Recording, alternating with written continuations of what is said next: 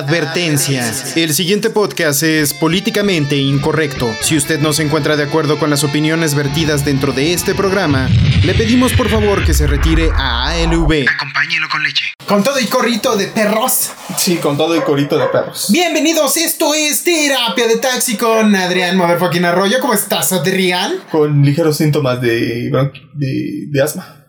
Ay, todavía no te recuperas al 100, ¿verdad? No, más bien, como que ahorita me empezó a dar. Quizá por qué. Mm. Hace media hora, güey, estaba perfecto. Ajá. Este, ¿cómo, ¿cómo se sienten esos ligeros problemas de asma? Se te van cerrando los bronquios. Ah, y es que como nunca la, la he padecido, pues no sabría, no sabría sentir. Muy bien. Ajá, pero sí he sentido otras cosas, amiguito, te las describo. ¿Y tú cómo estás? Hugo Bien. Dumas. Bien, ando bien, ando pelón, ando un poco cansado. Fue una semana bastante interesante y, y muy cansada la chamba. O sea, de aquí para allá para resolverle la vida a ciertos jefes Ah. extranjeros. Pero bien, güey, espero que eso reditúe pronto. Sí, Muy pronto. sí. Sí, sí, sí, sí. Que se vea Este- reflejado en tus cheques del siguiente año. No me dan cheques, pero sí en la nómina. Sí. Efectivale, amigo, efectivale. ¿Y tú qué tal? ¿Cómo te fue esta semana, amiguito? Muy tranquila. Muy, muy bien. ¿Con mucho que trabajo? No, tenía, no, hace mucho que no tenía una semana tranquila. Ujú. muy bien. Qué bueno, ¿tuviste tiempo para ver anime? No, no, no estoy viendo nada hasta que termine la temporada. ¿Jugar videojuegos? Sí, algo. Un ¿Ver tanto, películas? Pero más, más, no, más estar este, viendo el pinche educación a distancia de la, de la mi hija, güey. No mames. Y el, ¿Cómo va? y- y- ¿Sigues odiando a los Y profesores? frustrándome con Sí. las pésimas explicaciones del profesor de matemáticas, donde la primera clase de ecuaciones les dijo: Sí, las letras son números. Y yo. "Ah, Este güey no entiende matemáticas. Y es profesor. Sí, güey. Las letras representan variables que representan cualquier cosa en el mundo, güey. Es un abstracto. Que eso, Mm. si es contable, representa un número, pero no son números, güey. Y Pues entonces- bienvenido a, a los malos fundamentos de, De- de ajá. las matemáticas. Ajá. Este, generalmente la gente las odia por los maestros. Lo he dicho varias veces. O Sí, las materias no son las malas, los malos son los maestros. maestros, sí, Claro, están- y, y- claro, y- claro. pe- y a mí, yo tengo un problema ¿Cuál? grave. ¿Cuál? Y yo entiendo muy bien las matemáticas, muy, muy bien. Y por ejemplo, estaba estudiando hace rato cálculo matricial, Ujú. eh, hace como unos cuatro meses, y lo estaba entendiendo muy bien. Cabe, cabe aclarar que yo no he tocado el cálculo hace Uf. 10 años, güey. Ajá. Y o más, güey, no, más, como 15. Ujú. Y, y lo estaba entendiendo muy bien, pero yo, yo siempre he sabido que entiendo muy bien las matemáticas. Y en internet hay muchos mejores profesores que los pinches profesores de la vida real, güey. Sí, un video en YouTube y hasta te lo Eh, explica ajá, mejor. por- y porque el güey sí entiende lo que está explicando. ¿no? Y, tiene, y, y diseñó su videíto para que sea muy fácil de entender. Sí, en una de estas frases que quién sabe si sea verdad, porque le atribuyen muchas frases que no son Albert Einstein, como la de si juzgas a un pez por su capacidad de escalar árboles, bla, bla, bla. ¿no? Bueno, esa no es de él. esa no es de él. Ajá. Pero una de que, a según, hay un libro de hecho que dice todas las frases que Albert Einstein no dijo de venta en Amazon. Eh, una, una de las supuestas frases es que... No, lo, lo, lo chequé, se llama diferente. ¿Así? Sí, porque en un, en un podcast lo pusiste en una frase y quería poner la, la imagen del libro Ajá. y no lo encontré por ningún lado. Pero, pero sí existe. Ah, seguramente sí, pero Sí. tiene otro nombre. Nada Sí, más para aclararlo. Ah, Habría que buscarlo, pero sí está porque ya, ya me topé Ajá. con él. Ajá. Ya me topé con ese libro. Pero a según, según, Albert, a según, ¿eh? Albert Einstein dijo que eh, si tú no puedes explicarle un tema de la manera que hasta tu abuelita lo puede entender, entonces tú no lo entiendes. Ajá. Entonces, si tal vez este, estos profesores entrecomillados, siempre pongo esas comillas, este, no saben ex- explicar bien algo tan fácil, tan, tan fácil, porque es fácil entenderlo, güey, ¿no? Ujú. Pero pues también en el explicar está en el entender. Claro. Ajá. Si los, si los fundamentos no están bien basados, bien cimentados, sobre todo en las, en las matemáticas, este, los, los, los, ni- los adolescentes y niños, cuando sean adultos jóvenes y adultos, no podrán entender abstracciones más grandes más allá de mu- multiplicar, restar, sumar y dividir. Aquí, aquí, Y mi problema grave es que me enojo mucho. ¿Con los profesores? A un grado de que ya iba a abrir el micrófono de mi hija a decirle que era un pobre pendejo, güey. No, o sea, no, obviamente no le iba a hablar en eso. Porque eso es contraproducente. Con esas palabras, pero sí le iba a decir, güey, eh, no sabes matemáticas, güey. Al chile, ¿no? date un repaso. O pon a Julio Profe o a Alex Profe ah, o a esos güeyes. Que, y qué bueno que tienen como un millón de seguidores o más. Ajá, que, que por lo menos tienen sus, sus, bases bien fundamentadas, güey, ¿no? Y, el, y el, que diga que no es un pinche pocelón, güey, porque claramente, eh, no mames, yo tuve un, un, profesor de cálculo hace cuatro meses, durante un mes. Bien miado, güey. Bien miado. Y, y, explicó máximos y mínimos de una forma tan. Eh, lo explicó mal, güey. Y todo. Y, pero ahí te va. esto es lo importante. el cálculo no es lo importante. La mitad del salón sabía que lo estaba explicando mal y no se lo decían, güey. ¿Y la otra mitad no le importaba? Ah, no, y la otra mitad no sabía. Ah, oh, uh. Entonces, la, la otra mitad del salón no sabía. Y es de hasta el final de la clase, pues todos, no mames, qué pendejo está ese profesor, explicó máximos y mínimos mal. No es cierto, no es así, güey. Y yo, no mames. Y yo, era el de los que no sabían, güey, ¿no? Y es así de, ah, no mames. Y, y investigando, ajá, y dije, sí, lo explicó re mal, güey. No, no, no mames. Máximos mínimos YouTube. No manches, lo explicó mal. y lo patético de la educación mexicana, güey, que como me frustró. Pero de eso no venimos a hablar. Ah, mi mega enojo con las. Cuando que, que, ya varias veces los has tocado en, en, muchos podcasts. No creo que se acabe, es un tema. De hecho, rápidamente antes de pasarnos al, tema principal, y no es tema, es que. Eh, la anécdota de, de, este, este, viaje. De este, viaje es que muchos em, historiadores, maestros, filósofos, eh, pedagogos están asegurando que esta va a ser la década perdida para los niños en cuanto a educación. O tal vez les pueden decir la generación perdida. Porque la ¿Ah, calidad, ajá, la calidad de educación que recibes en línea es ínfimamente inferior a la calidad que puedes recibir con un maestro frente a frente. O sea, no estamos, no, es que no estemos preparados para la educación a distancia, sino que nos agarró a todos con los pantalones abajo y no se pudieron preparar los programas, ni los materiales pedagógicos, ni el enfoque a la larga distancia. Entonces, este, si en tu caso, si de por sí ya hay maestros malos, saludo a todos los profesores buenos que hay en el mundo, ustedes saben que sí lo son, pero también hay maestros malos, así como hay un yin hay un yang, y ahorita estamos hablando de los malos, Que en este caso el profesor de matemáticas entonces vamos a hablar. Nada más. Tengo una gran duda. Eso me genera muchas, muchas dudas que te quiero, que te quiero hacer, así como oh, la, la, década, la generación perdida. La generación perdida. Ajá, la, generación perdida. Y es muy interesante. pero espérame. ¿Vamos a hablar de eso o vamos a hablar de lo otro? No, chingue su madre, la generación perdida. ya, ya, calentamos motores con ah, ok. Y, entonces, ajá. la frase. Súbanse a este taxi llamado vida porque su terapia está a punto de iniciar. Y venga con el conteo del taxímetro. ¡Pum! 13 con 10 el banderazo inicial. A dónde llegamos. Realmente necesitamos un taxímetro. Sí, güey. Sí, sí. Ya vi uno en 300 pesos. Ah. Eh, está usado, lo vi en Mercado Libre. Pero no me importa, lo que importa es que mm, funcione. Pero que lo, la Ajá, lo quiero tener para irme con uno de los de los que te instalan los taxímetros oficiales. Y decir, oye, carnal, ¿me puedes poner el grillo, pero para tenerlo en un botón? Es, es, para un programa. sí, decir, es más, podemos poner un botoncito roja. el grillo, mataba el banderazo. Ay, ¿por qué, ¿por qué cobró tres fracciones y solo era una? Ah. Por este pequeño dispositivo que está aquí. Sí, sí, sí, no, para hacer corrupción, bueno, para, para saltarse el sistema siempre va a haber maneras bien ingeniosas, ¿no? Sí. Porque no hay sistemas aún perfectos. Sí, sí Creados por el hombre, obviamente. Aunque el de Uber es el de los servicios de, ¿Cómo se llaman? ¿De cuál? Los nuevos servicios de, ajá, chofer de aplicación. chofer de aplicación ya son bastante buenos. Pues eh, te diré, porque el, año pasado trataron de. Me refiero al, cobro. Ah, por eso. El año pasado traté. Perdón, el de Didi, que te dice cuánto te va a cobrar ah, desde el inicio y eso te cobra. Eh, Uber también, ¿no? ¿Ya ves que había tarifa dinámica? ¿Le quitaron la tarifa dinámica? No sé, es que hace mucho que ya no uso Yo tampoco. Este, porque como ya me compré mi carro, entonces ya no tengo Ajá, sí, ya. Y tú porque no sales por la pandemia, tampoco tienes necesidad, ¿no? Ajá.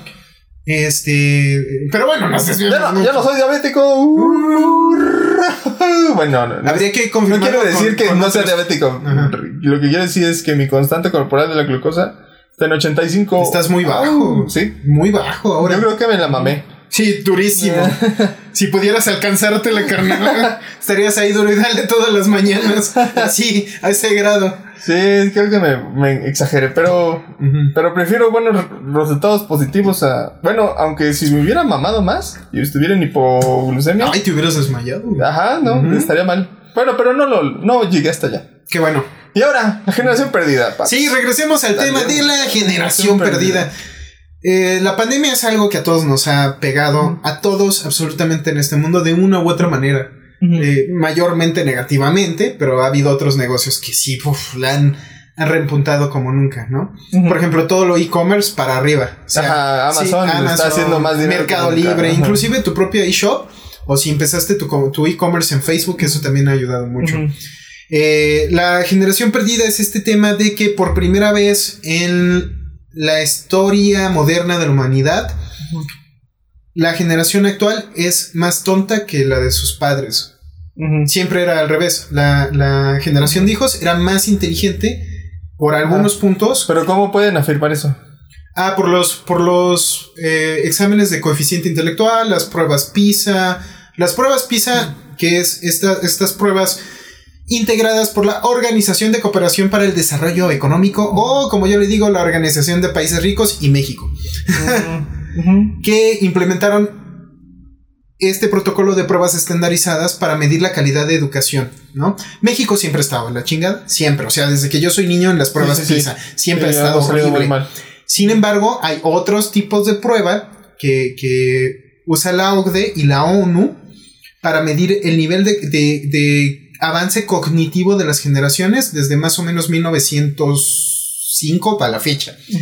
Y ese avance. No, no es, imposible porque la ONU se inventó hasta después de la Primera Guerra Pero había otros mecanismos ah, de países primermandistas, no, pero después se implementaron. Por ejemplo, Estados Unidos sí medía su coeficiente de, poblacional desde 1900 cacho. Ese eh, ha estado midiendo por las universidades también como el salto generacional, o bueno, la generación de hijos, las de padres, las de abuelos, medían su coeficiente intelectual. La media es 100. La media siempre es 100, güey. Ah, de esas pruebas, es que hay muchas pruebas y tienen eh, muchas escalas. Porque yo sí, yo me dediqué a eso un rato. Te dedicaste a estudiar eso un ratín. No, para aplicarlas. ¿Y qué tal? ¿Cómo te fue? No, yo estoy muy. No, no, no, pero a las personas que las aplicaste. eh, no, la media es 85. Madre, está muy, No, no, no, dependiendo de qué, es que escala de pruebas. Ajá. Los que, perdón, las que yo vi. La media era 100. En la media era 100, que era el estándar que usan los gringos para ellos mismos, güey. Y como American, fuck yes. Lo, lo si es, si funciona para ellos, lo implementan en todo el mundo, ¿no? Aunque no nos guste. Entonces, esta implementación, según la escala gringa de, medición del coeficiente intelectual, es que siempre 100. Entonces, cuando una generación se mantiene en 100, siempre es estable. Pero siempre hay, algún, hay algunos picos pequeños que, por ejemplo, la siguiente generación, los padres eran 100, sus hijos sacan 105 con la misma prueba. Entonces subieron 5 puntos. Y los hijos de los hijos, o sea, los nietos. Actualizada la prueba. Ajá, siempre se van actualizando. Ahora las pruebas siempre se actualizan. Sí, sí, claro. No podemos aplicar una prueba de 1910 ahorita. O sea, es, es, viable. Pero eh, esas, esas pequeñas, esos saltos generacionales tienen sus adaptaciones y aún así adaptados, los hijos se acaban un poquito más. O sea, tantito. No creas que un salto de 40 puntos o algo así. Ajá, claro. Pero ha sido un, incremento de 2, de 3, de 4, de 2, de 5, de 6. Ah, de poquitos, ajá. Pero generación y tras generación y tras generación.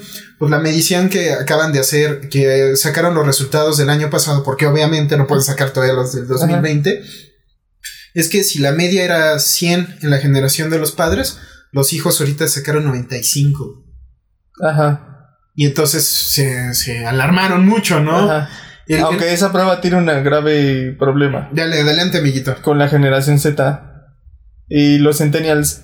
Eh, seguramente la prueba mide velocidad en la que haces eh, operaciones matemáticas. Claro. Razonamiento abstracto, razonamiento espacial.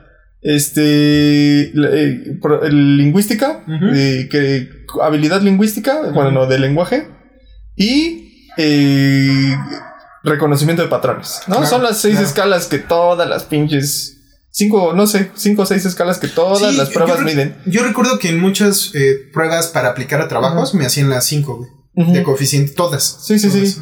Y ahorita tienes un grave problema con el con la velocidad de, de pensamiento abstracto. no, no, la velocidad específicamente la velocidad de operaciones matemáticas. Ajá. Porque es un, ya hasta los papás todos, todo el mundo tiene eso que tú en este instante tienes en las manos y es claramente muchísimo más preciso y rápido. Ajá haciendo operaciones ligeramente complejas, ¿no? Sí. Como 52 por 20, güey. Ah, sí, son 1400. Eh, el, ese pedo ya no es necesario, güey.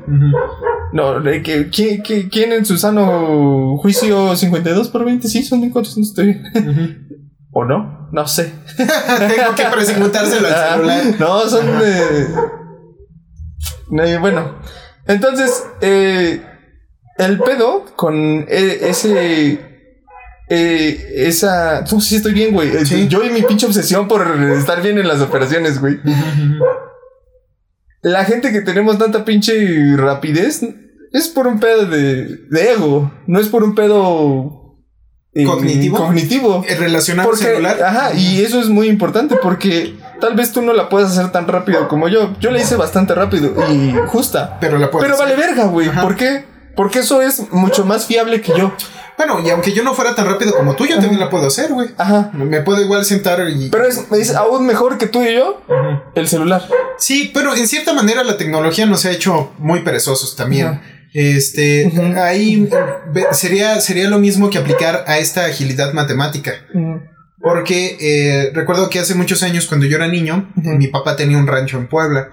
Entonces, de vez en cuando íbamos a Puebla y también visitaba a los primos de allá de Puebla y esas cosas.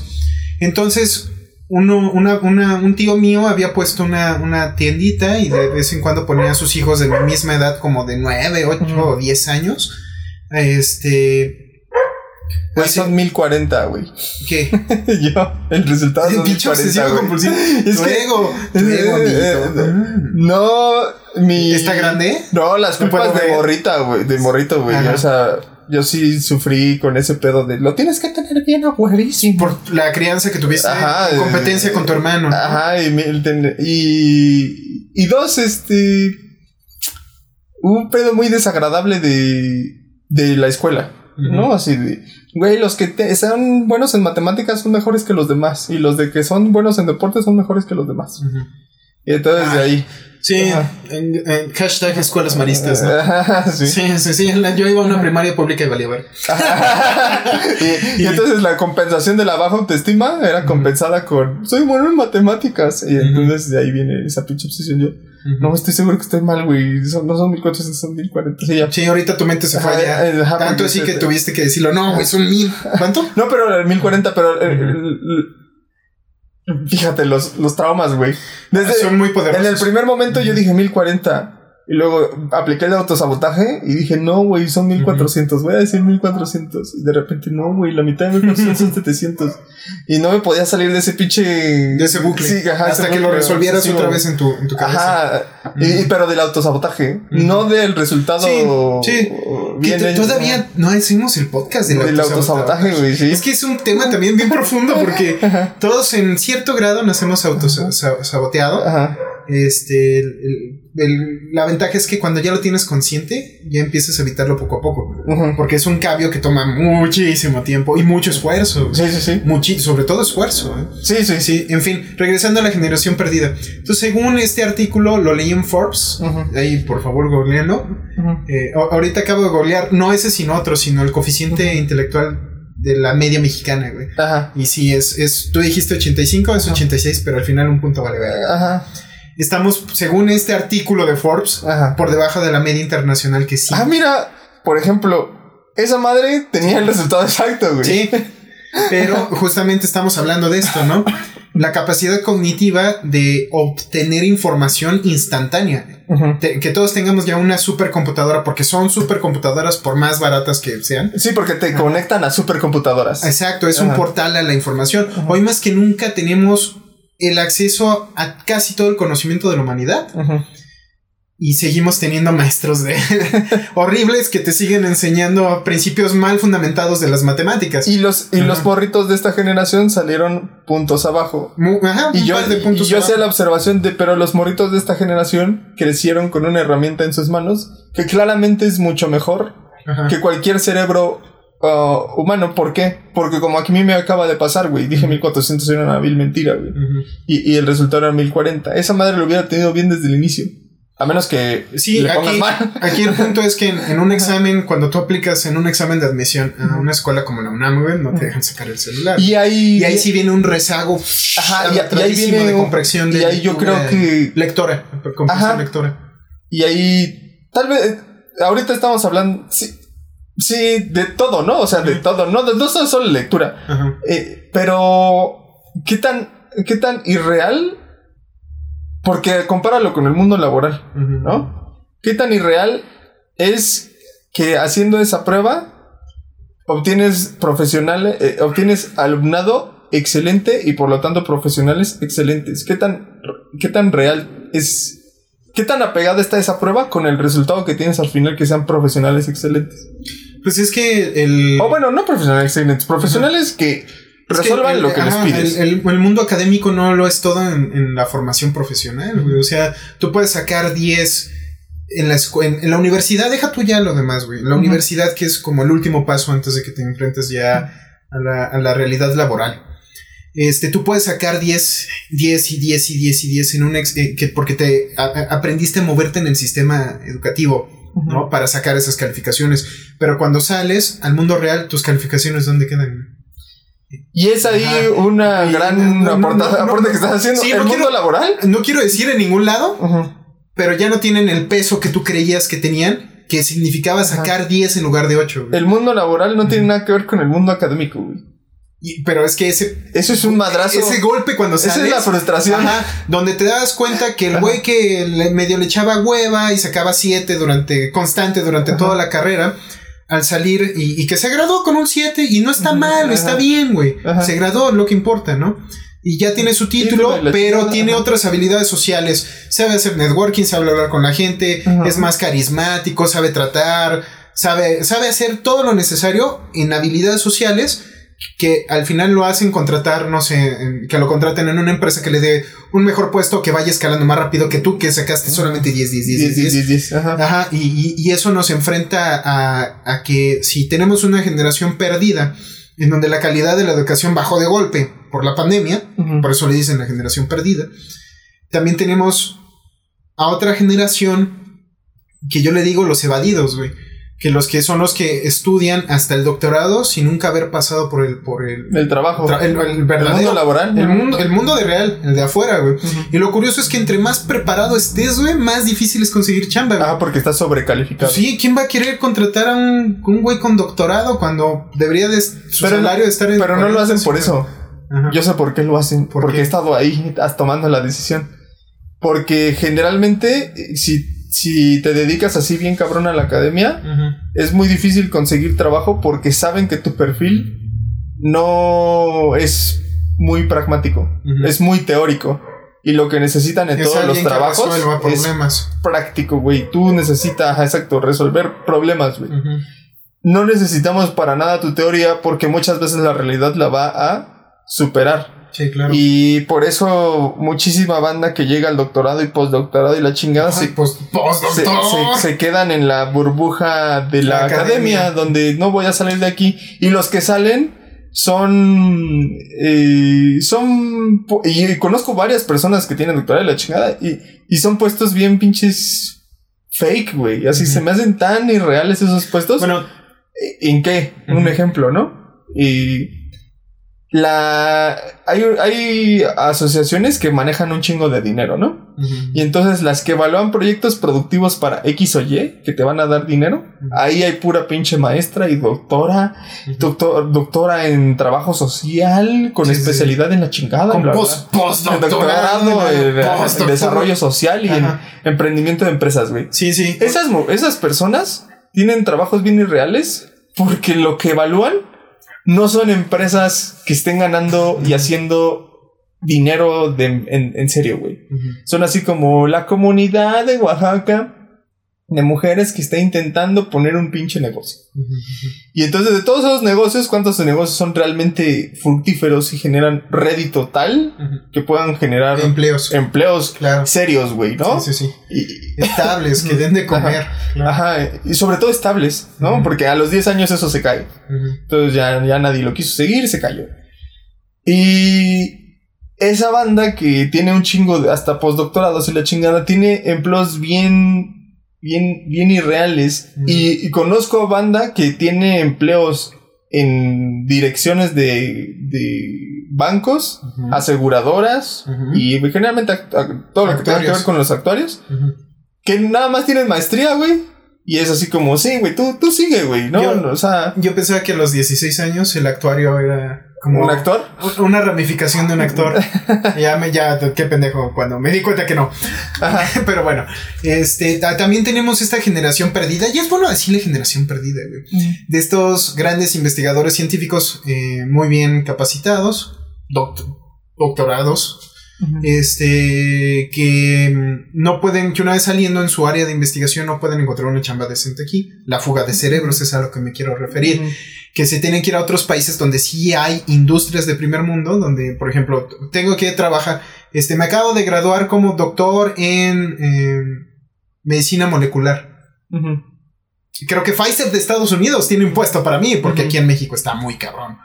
Eh, y también sí sabías que el coeficiente intelectual también se hereda en tus genes. Entonces, eh, nos estamos quedando también con, según esto, según unos estudios de Forbes y todo esto, que la fuga de cerebros. Sí, es que Forbes es una buena herramienta, Ajá. pero también hay que saber interpretar esa herramienta. Sí, claro. Al final es falible. No, y el objetivo final de Forbes tener visitas, la neta. y es hacer dinero, con visitas. Y a veces lo que redactan es, para que sea viral. Ah, ajá, y que se eh, enciendan los ánimos. Ajá, pero también no están mintiendo, güey. Tenemos una gran fuga de cerebros desde, desde hace cuántas décadas, ¿no? 30, 40, tal vez años, ¿no? Este, en donde tenemos esta gran generación de científicos graduados y como siempre no hay chamba aquí, hay chamba en otras universidades en otros países y vámonos por ello. El, punto es, ¿qué, tenemos que hacer como, como, mexicanos para revertir eso, no? Si tenemos una generación perdida porque la calidad de la educación debido a la pandemia bajó muchísimo, ¿qué podemos hacer como mexicanos? ¿A quién le tenemos que reclamar, güey? ¿O cómo sería la forma de combatir el sistema? Enseñándole tú a tus hijos cuando no tienes tiempo y cuando muchas veces tú ni siquiera sabes de los temas que están hablando. Por más sencillos que sí, si te refieres a la gran mayoría, ¿no? Sí, a la gran mayoría. Ajá. Este hablando de la gran mayoría, creo que tampoco podríamos este y mencionar a la fuga de cerebros. Porque la fuga de cerebros es una minoría diminuta, güey. O sea, de todos los que tienen doctorado, el 5% es fuga de cerebros. Y todos los demás de doctorado es güey, ahora dónde trabajo. sí, de hecho yo, una... una Entonces La, fuga de cerebros tampoco es un buen argumento para abordar a la mayoría, porque es un, Mira, por ejemplo... ¿Cuántas personas? Uno de mis mejores amigos eh, es, es licenciado en pedagogía, tiene maestría en no sé qué y pachidoctorado, porque la mitad del doctorado lo hizo super pacheco, güey. Entonces, cuando él sale, porque su doctorado es en cómo, cómo conservar las tradiciones, el patrimonio cultural inmaterial de México, como son las tradiciones. Este, eso es su doctorado, ¿no? Entonces tú, pum, te gradúas ya de doctorado de conservación del patrimonio incultural de, México. No, no incultural, el patrimonio. Perdón, no material. No material. perdón. El, patrimonio no material. Cultural, no material de México, güey. Ya, acabaste el doctorado, el CONACYT te pagó tu beca durante todos, desde maestría hasta doctorado. Tus, 16, tus 10, 12 varos, luego tus 16 varos y luego tus... Y luego ya nada. Ajá. Porque se te acabó ya la beca, ¿no? Ajá. ¿Qué pasa con esa gente, güey? Eh, ¿Qué es, qué es el la elite? La élite para no ser tan tan la élite del la élite del mundo académico güey, ¿no? ¿qué pasa con todos esos güey?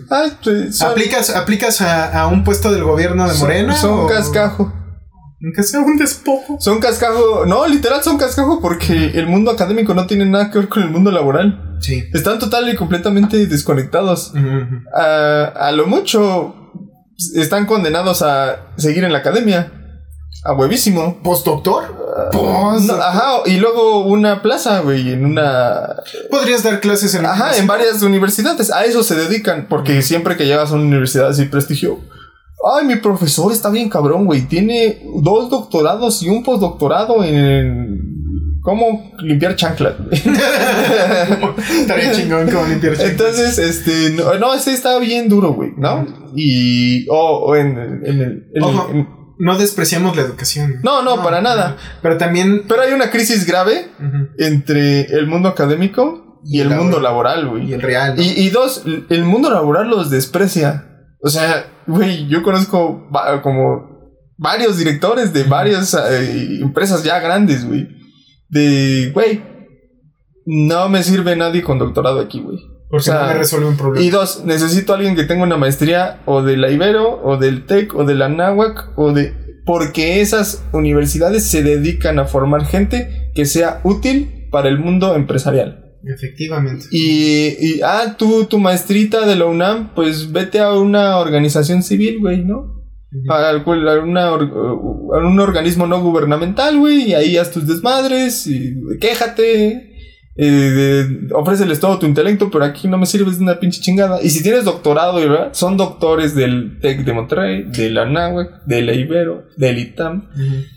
Y todo ese, eso que paga, pagan con nuestros impuestos oh, a, los doctores de la UNAM, del Poli, de la UAM, de lo que quieras, de cualquier pinche universidad pública son cascajo, güey, que, que van a terminar, y eh, me refiero a cascajo para el mundo laboral y fuerza de trabajo para las universidades. Porque en las universidades, dependiendo cuántos maestros tengas con doctorado, te dan puntos. Entonces hay un ranking y las se pelean mucho por estar arriba en ese ranking. Ah, bueno, yo no sabía que, que esa es la forma en cómo te dan puntos a tu universidad, güey. Ajá. el ranking mundial, me imagino. Si tu maestro tiene dos o tres doctorados, te dan más, puntos, güey. Entonces, pues también, con razón, la UNAM siempre está también en primeros lugares, güey. Tiene un montón de, de doctoras, de doctoras y, doctores y doctoras. Vamos a la pregunta cabrona. ¿Cuál, güey? ¿Has, ¿Has trabajado con gente del UNAM, del Poli, de la UAM, del Ibero, de la y de lo que sea? Sí, güey. Y, Todos los días. Y, logran lo que prometen. De, güey, es un gran trabajador. Es que, es que, es que eso es tan personal. No, no, no la manera en que no quiero decirlo, sino que depende de persona a persona. No importa, pero. He conocido huevonazos del, de la Ibero, de la TEC, de la NAWA, güey, y, también huevonazos de, la, Poli, de, la UNAM y de la UAM, güey. Y duda, ¿Cuántos, eh, qué porcentaje son los que trabajan y qué porcentaje son huevonazos, güey? No, son más los que trabajan, güey. Pero son de todas las universidades, ¿eh? Privadas y públicas. Ajá, ajá. Entonces, sí, es más la mayoría, güey, los, los, que, ¿Los que trabajan. Sí, la neta, debo ser sincero, es como una proporción de como 8 a, 8 a 2. 8 son los que trabajan y tenemos dos huevones de lo que tú quieras de cualquier universidad. Güey. Entonces, ahí, ahí yo creo que yo que me enfrento al mundo laboral todos los días, y también tiene que ver mucho el ámbito, güey, depende de la empresa, depende, no es lo mismo trabajar para un sindicato, ojo, no, no, no, no el sindicato que ofrece la chamba, no sé, el sindicato del metro, supongamos, güey. No es lo mismo trabajar para el sindicato que dentro del sindicato es completamente diferente. Inclusive cuando tú estás para, es decir, que el sindicato te abrazó para trabajar en el metro, supongamos es un ejemplo, este, la forma en cómo piensa el sindicato permea todo. ¿No? Entonces, aunque tú seas un excelente empleado del TEC, de la UNAM, del Poli, güey, si la cultura es aquí le huevoneamos hasta las 5 de la tarde, hacemos huelga cada año para que nos den un incremento del 5% y nos hacemos la mayor parte del día pendejos, güey. O sea, también eh, eh, eh, permea la cultura. Yo, la verdad, me he enfrentado a sindicatos blancos. ¿Sabes qué es un sindicato blanco? Un sindicato blanco es un sindicato creado por la misma empresa. Ah, sí, sí, sí, ya sabía. ¿Qué, qué, pinche caso? Ejemplos. El más famoso. Citatir por una qué? Recuperación social. No sé si va ahí. Citatir. Y salió una vocesota. El sindicato no sé qué. de Citatir va a tener su reunión en Cancún. En bueno, ¿y qué? qué? ¿Por qué te has enfrentado a ese sindicato? Porque yo he sido parte de él, güey. Ah, no mames. Ajá, cuando era actor de doblaje me uní a, a la rama cuarenta y tantos del Citatir. Por ahí tengo mi credencial del Citatir como, como actor de doblaje, güey, pero es que el, el, mundo del doblaje había como tres grandes vertientes, güey. O eras, trabajabas para la ANDA, la Asociación, Asociación Nacional de Actores, que es un sindicato, o eras los del Citatir, que era una minoría que nadie le hacía caso, o eras este, independiente, ¿no? Ajá. Entonces, si tú eres del Citatir, pues cada vez que desglosaban tus pagos de los loops que habías hecho en el doblaje, te tenían que dar, tenías que dar tú una aportación sindical, así funcionan los sindicatos. claro. Pero ahora que yo he estado trabajando eh, y tenía que ir a juntas sindicales en el Citatir y todo esto, estuve muy poco tiempo, pero me dio un, buen punto de contraste en cómo es estar en un sindicato de esa calaña, un sindicato blanco que medio ahí le hace a la farmacia. de que aquí hay sindicato. De que aquí hay sindicato y hacemos algo. Y por ejemplo, yo estoy actualmente en mi outsourcing, tiene su, sindicato, güey. Sindicato de trabajadores de ese outsourcing. para no decir su nombre, porque todavía trabajo ahí. El día que ya no trabaje ahí, ya venga para acá, ¿no? Y sabes para y es blanco. y es blanco, es un sindicato creado por la propia empresa. Entonces, ¿sabes para qué sirve? Para que otro sindicato no llegue a hacer la de pedo. No, para nadie, para ni madres, güey. para eso sirve. No, pero los crean, los sindicatos blancos están ahí para... que no llegue otro a hacer la de pedo. los sindicatos, bueno, aparte de eso, sí tienes razón, porque hay muchos sindicatos que, que son chiquitos, pero tienen poder, ¿eh? eh aparte, eh, los sindicatos blancos velan por el. Um, interés de la empresa. interés de la empresa. Sí, claro. Entonces, ¿qué caso tiene que tengas un sindicato si es blanco? ¿no? no, pero pues justo para eso lo crean, para que no llegue otro pinche sindicato a hacerla de pedo. o que tú no la hagas de pedo con la empresa, güey, ¿no? Ajá. Es que el, el, yo nunca, un sindicato en México es una fuerza muy poderosa, güey. Amaña mucho. tiene, tiene realmente un sindicato grande, ¿no? Generalmente todos los gubernamentales son sindicatos muy grandes. El, Entonces, aquí el punto es que, por ejemplo, tú te gradúas de la universidad, deja tu doctorado en maestría, ya eres don licenciado, don ingeniero, ¿no? Y ah, vas con todas las ganas del mundo enfrentarte al mundo laboral y, y, te das cuenta que en la privada pues, te van a pagar como 6 mil, 7 mil pesos porque acabas de salir de la universidad, ¿no? O la otra es que si te quieres meter algo, no sé, como gubernamental a un sindicato de lo que tú quieras para trabajar y, estar ahí, pues está súper cabrón, güey. Entonces, eso yo creo que espanta mucho cuando te encuentras con esta realidad laboral que es aplastante y es cruel, es muy cruel. Y dices, oh, tal vez como que la maestría becado por el conocido no está tan mal, ¿no? Sigamos con la maestría. Entonces, esta generación de evadidos que ya son los jefes actuales. Ya hay muchos millennials que ya están tomando posiciones de poder y posiciones de gerencia, de directivos, de lo que tú quieras, y que van a recibir a una generación de centennials, güey, que en ciertas cosas sí están, son nativos digitales, están muy mejor preparados. También nosotros. Pero también hay una, hay una diferencia. Nosotros, como millennials, somos la generación que tuvo, somos la generación del cambio. O sea, somos una generación que aprendió a abrazar el cambio y lo integró a su vida. Pero los, los centennials son otro tipo de generación, esos sí son nativos digitales, ¿no? Este.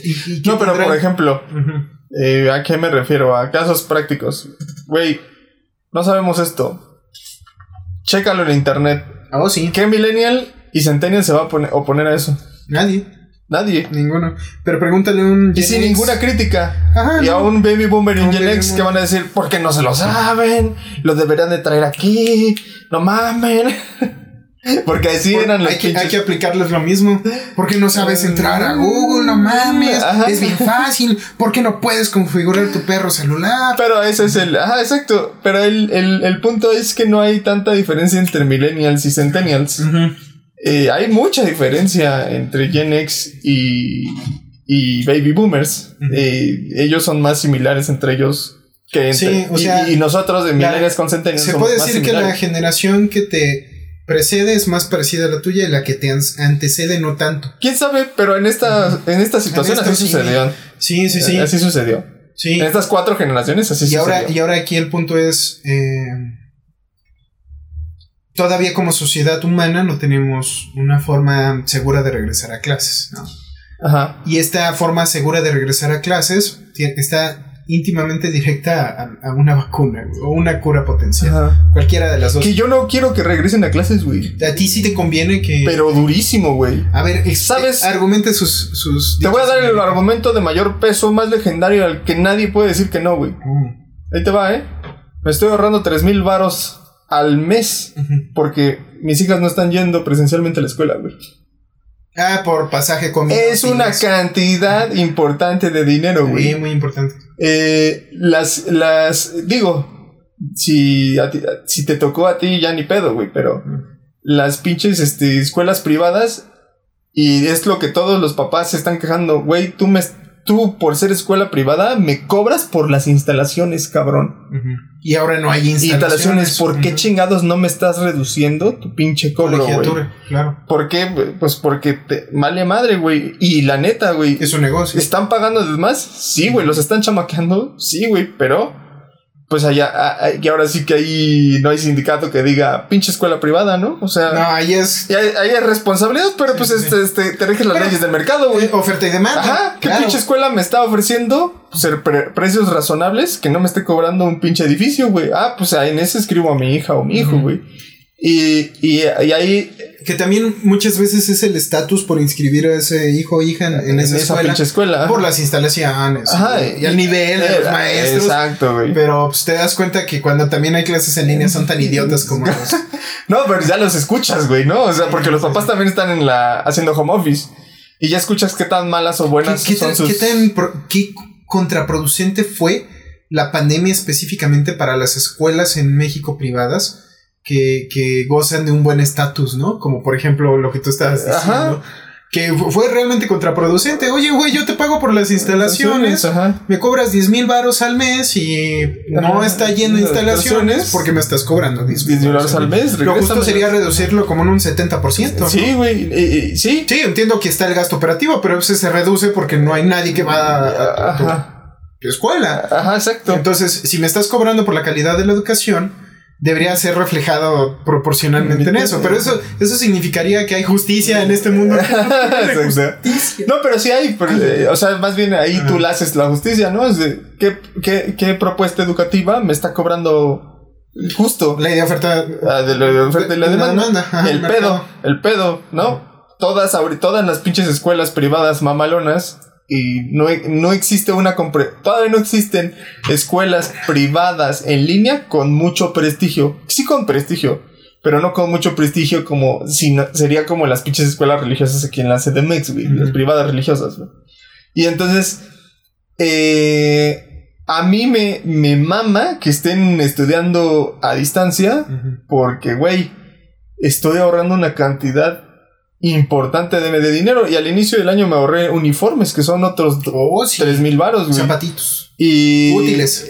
Y me ahorré. Me hubiera podido ahorrar los útiles, eso los compré, pero me los hubiera podido ahorrar. Hasta después me enteré que se hubiera podido ahorrar plenamente en eso, güey.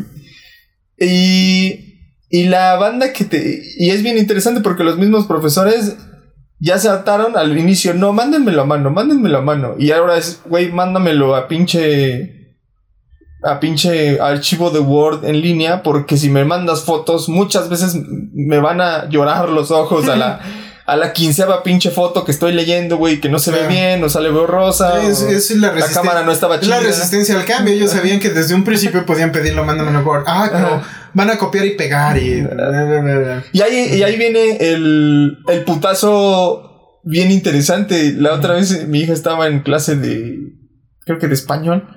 Y la maestra de español les dijo, una maestra les dijo, es que no se fíen tanto por la información en internet. Y yo, y inmediatamente volteé y le dije a mi hija, güey, ese profesor está diciendo una mentira, güey. Porque es su responsabilidad enseñarte a dónde buscar en internet. Sí, a, aprender a discernir de fuentes. Ajá, y ella dijo y mencionó El Rincón del Vago, Wikipedia, y yo la chingada. Y dije, Wikipedia, tu, tu argumento sobre Wikipedia es muy vago porque sí, Wikipedia tiene muy buenos muy buenos este artículos. Eh, sí, artículos de publicación y muy bueno, es que no son artículos de publicación. ¿Cómo, se llama una letra de la enciclopedia, güey? ¿Cómo se llaman? Apartado, no sé, güey. Mm. Bueno, conceptos definidos y otros que no están tan bien definidos. Sí, el problema de, o sea, entiendo el punto de la profesora que no confía en Wikipedia porque todo el mundo la puede editar. Pero definitivamente hay una fuente fidedigna de la que tú, maestra, estás eh, sacando tus clases. Pues dásela al alumno, güey. ¿No?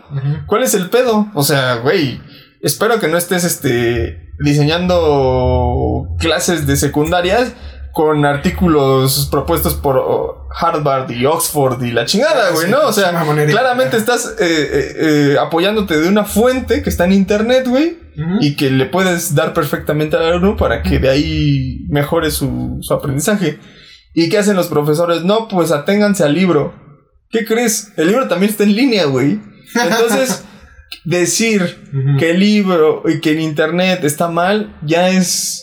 Está obsoleto, güey. Sí, los profesores están muy chapados en la antigua, güey. Porque hasta hace menos de un año, el, mismo sistema que ya sabíamos que también no estaba funcionando. O sea, sí, y eso es muy importante. ¿Cómo, ¿Cómo adaptas un sistema que no funciona a, tiempos modernos donde la necesidad te pide que todo sea en línea. Tú lo dijiste muy claramente hace unos en, en, un podcast de la, de, la, de nuestra era pasada que dijiste, güey, nuestro sistema educativo es una mierda diseñada en la revolución industrial, güey. Sí, claro, para ser obreros. Ajá. Y, y con un modelo de maestro-alumno para lograr obreros. Sí, para ser buenos empleados. Y, y eso, eso, eso no se necesita hoy, güey. O sea, hay una cantidad estúpida de nuevos empleos porque los robots están haciendo todo lo más sencillo y, y en la década siguiente ya no van a ser solo lo más sencillo, van a ser lo más sencillo y, y lo más o menos.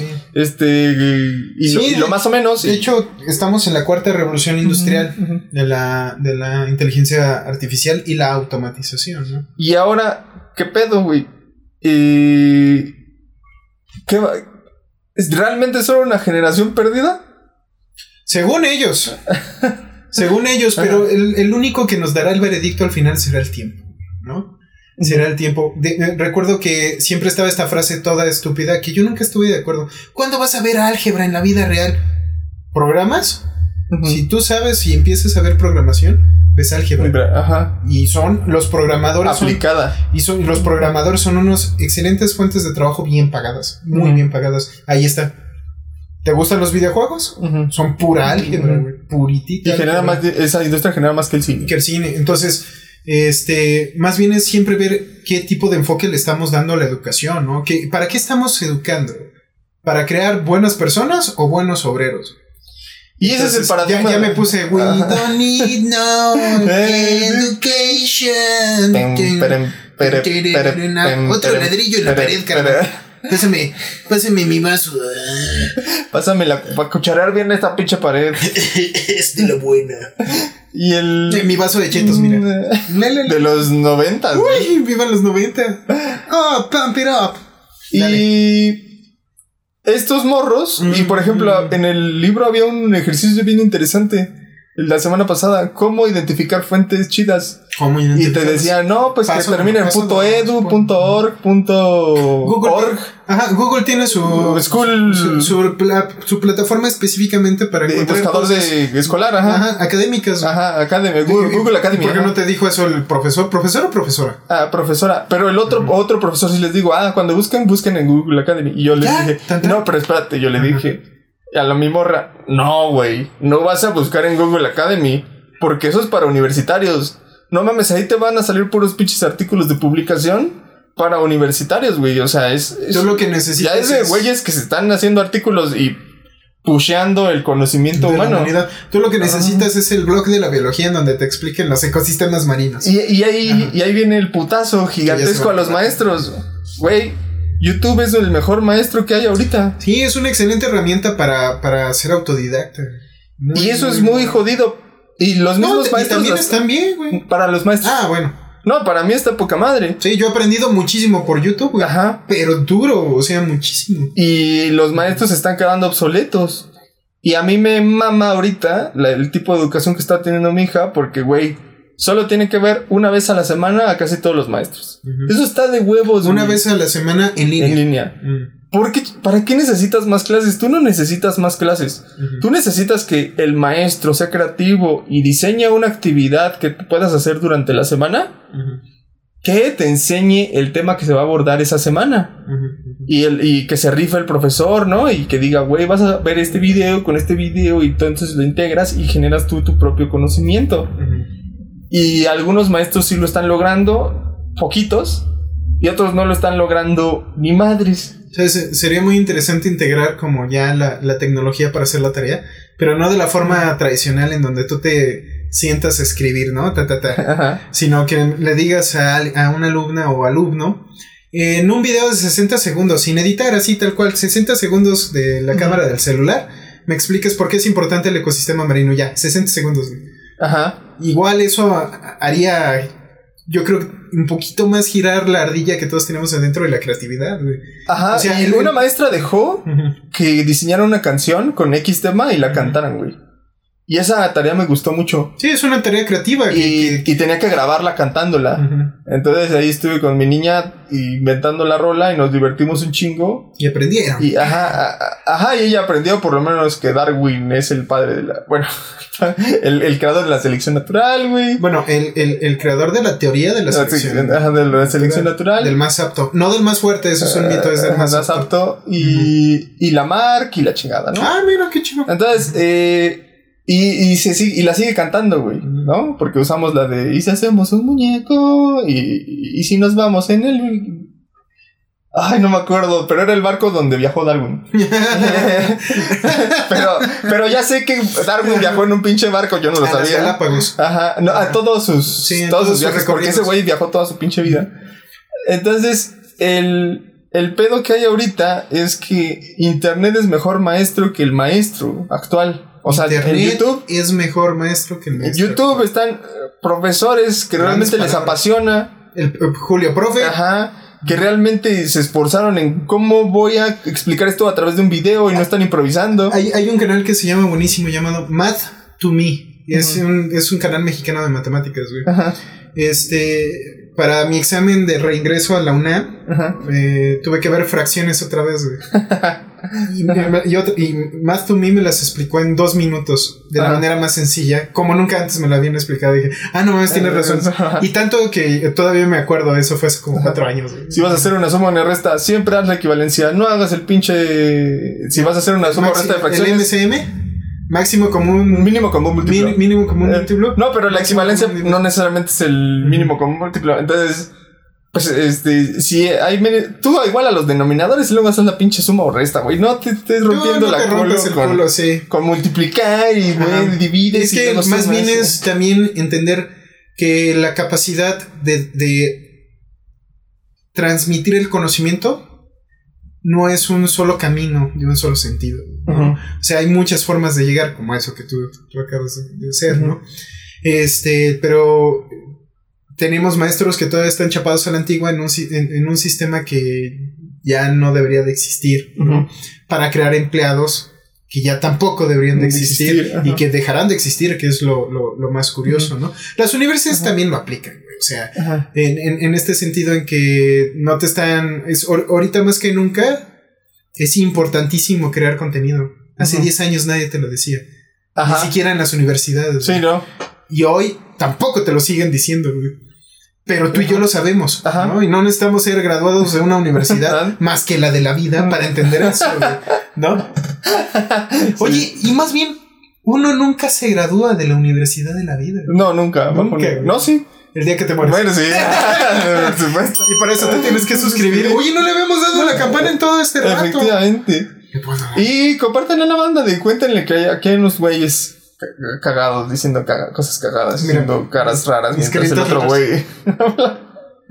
Tengo cara de loco, güey. No, solo si la haces. Ah, bueno. Eh. De hecho, alguien me dijo, güey, güey, tú quedarías para un excelente cosplay del Joker. Y yo, ah. igual sí. sin morirse, amiguito. Y ahora el. Aunque todos morimos eventualmente. Y entonces, sí, tu opinión. ¿Sí son generación perdida o no? Yo creo que es muy temprano para aventurarnos a dar una conclusión de que sí, efectivamente lo son o no, ¿no? Y por generación perdida son todos los niños que ahorita se jodieron en la escuela. Ya los universitarios ya están demasiado eh, peludos para que ese ya es su problema, ¿no? Pero los niños y adolescentes esa es otra cosa, porque están en las entrecomilladas bases de la educación. Yo creo que es muy temprano para aventurarnos a dar una conclusión de, oh, sí, efectivamente es la generación perdida, güey, no, la educación ya son la primera generación en donde los hijos son más tontos que los padres, güey. Este, es que, no sé, dependiendo qué tipo de herramientas usas para juzgar eso. Ahora, no ha pasado ni un año de la pandemia. Al momento que estamos grabando este podcast, no va ni un año. ¿No? Estamos en noviembre. El próximo Marzo. ¿Marzo? Digo, aquí en México. Aquí en, México. China es. China, de noviembre a noviembre, ¿no? Ajá. Pero que ya debería de haberse cumplido el, primer año, pero en China. Ajá. Este. Y hoy más que nunca tenemos unos excelentes avances científicos en donde en menos de un año ya tenemos una vacuna. Eh, hasta el momento en fase ya última para ser aprobada del, la, de, la de Pfizer del 95, la de Moderna del 94%.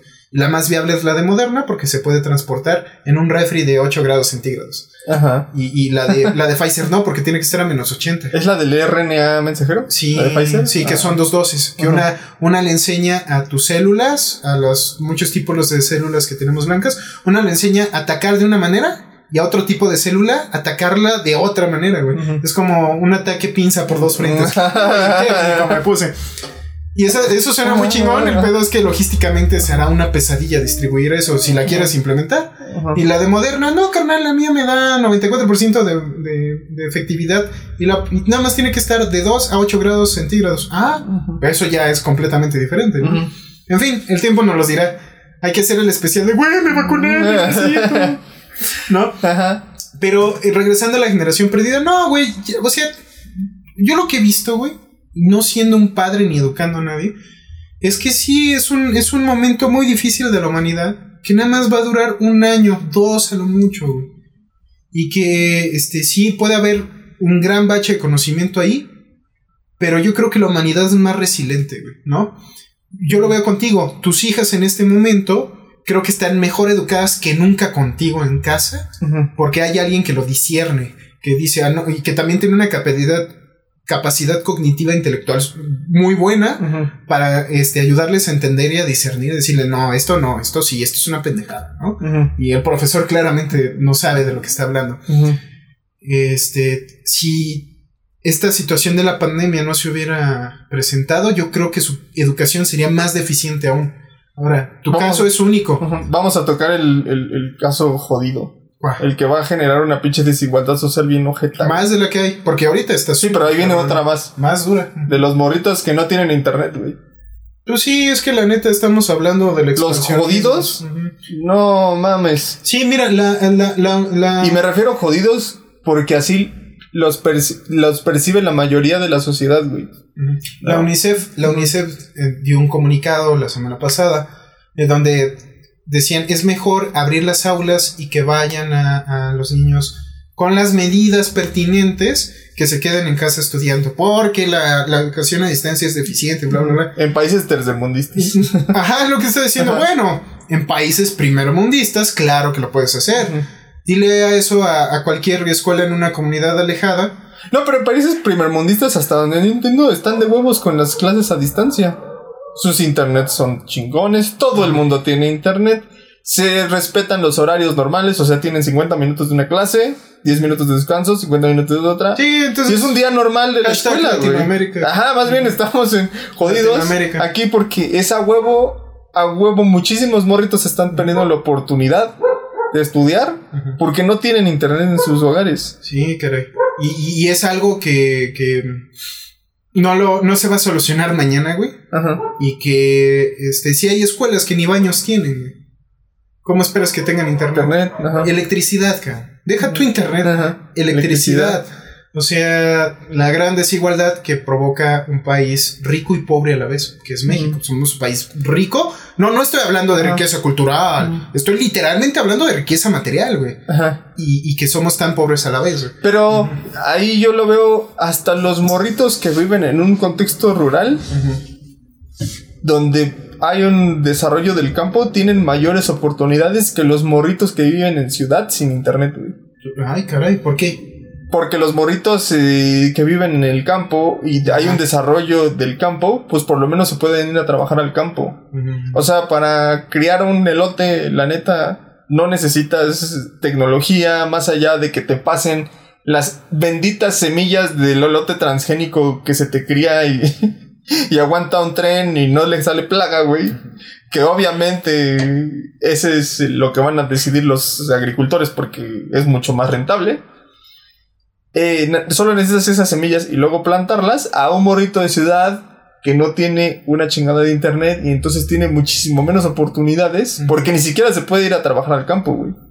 No, está en el limbo. O sea, no, eh, eh, los morritos que tienen internet y viven en la ciudad tiene muchas más oportunidades y en este momento están adquiriendo muchísimo mejor calidad educativa. Mm. Y los morritos jodidos de ciudad, que son un chinguísimo. Sí, que.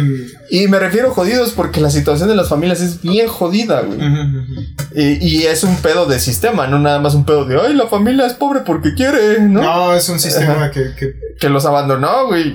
y, y que no se responsabilizó en darle internet a todo el puto territorio nacional desde hace años que existe. Sí, no, este, este es un tema que yo creo que vamos a retomar el, próximo año, porque también estaría bien analizar cuánto avanzamos desde este noviembre hasta el siguiente noviembre.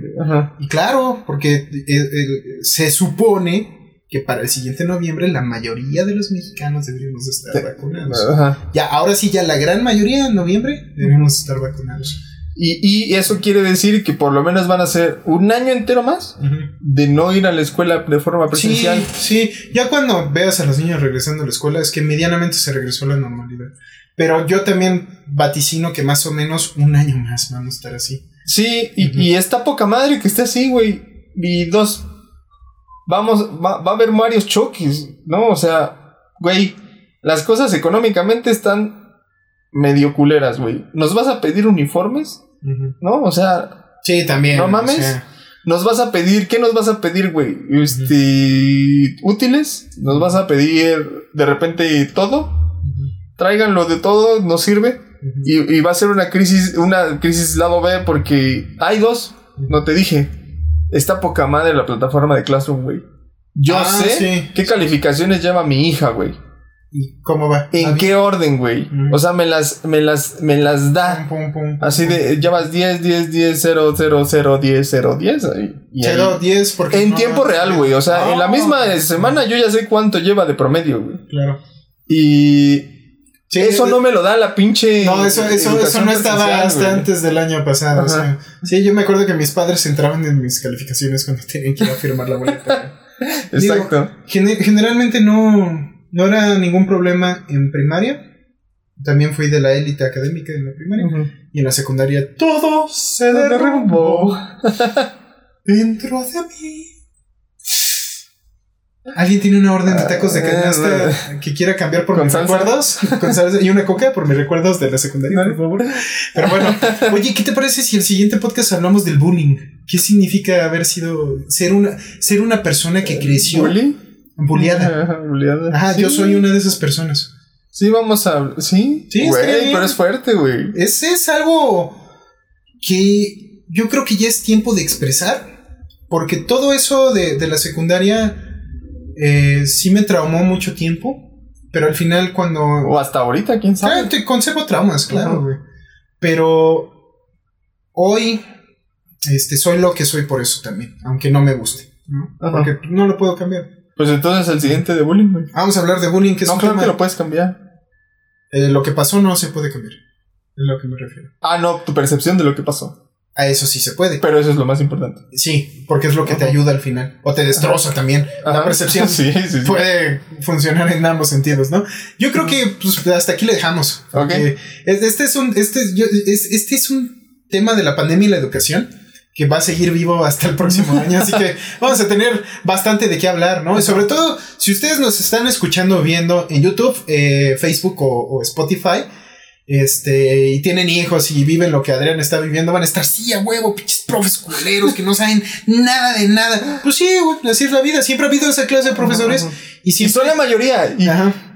Por eso los buenos, los, a los buenos profesores siempre se recuerdan, güey. Siempre hasta te aprendes sus Pero nombres. justo ahí, cuando tú dijiste, ya para yo cerrar, que en la mayor, el, el- una proporción de 8 a 2 eran los que sí trabajaban. Contra los Los que no trabajaban. No sé cuánta pinche suerte has No, tenido, güey. Sí, he tenido mucha. Pero en mis casos es justo al revés, güey. Es dos los que Dos trabajan. trabajamos y ocho, 80 huevos. ocho fingen hacer algo, güey. Porque Sí. te pueden tener muchas ganas de hacer las cosas. Sí, claro. Pero no las saben hacer. Y es así como, güey, ¿para qué? ¿Para qué te contrataron, güey? O sea, voy a tener que entrenarte. Sí. Ok. Invertí dos meses en entrenarte. Todo chido. Perfecto. Empieza a hacer las cosas tú solo. Güey, esto tiene detalles. Y no lo regresan. Esto tiene todo de bueno, tiene detalles. Y no lo regresan. Y yo, ah, güey.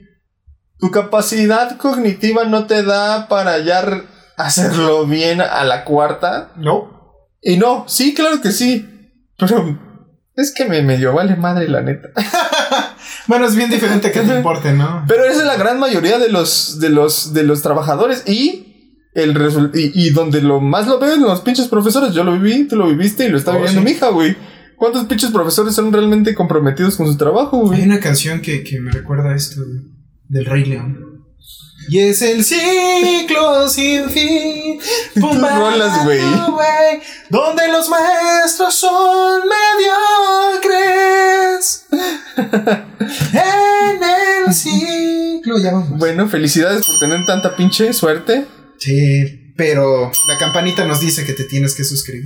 Y, que- comparte. que- Bueno, no, dile a la banda. Banda, dile a la banda, güey. Que aquí hay, hay dos, dos estudiantes eternos de la escuela de la vida que te quieren echar la mano con lo que sea, ¿no? Ajá. Y que si tienes algo que contarnos, mándanos tu anécdota a Ay, Facebook. tenemos que empezar con sí, eso, sí, güey. mándanos tu anécdota chingada. a Facebook.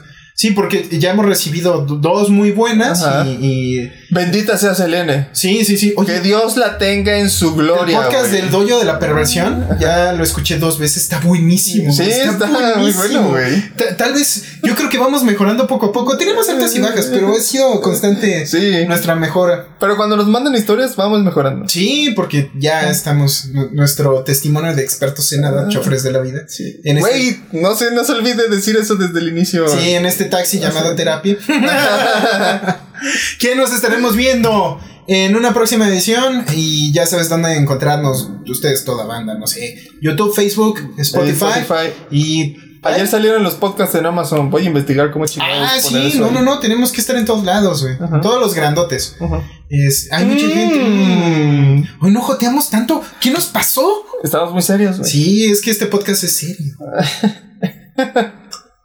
Cámara. Cámara, ahí nos vemos. Tomen terapia y suscríbanse. Bye. ¡Ay, terapia!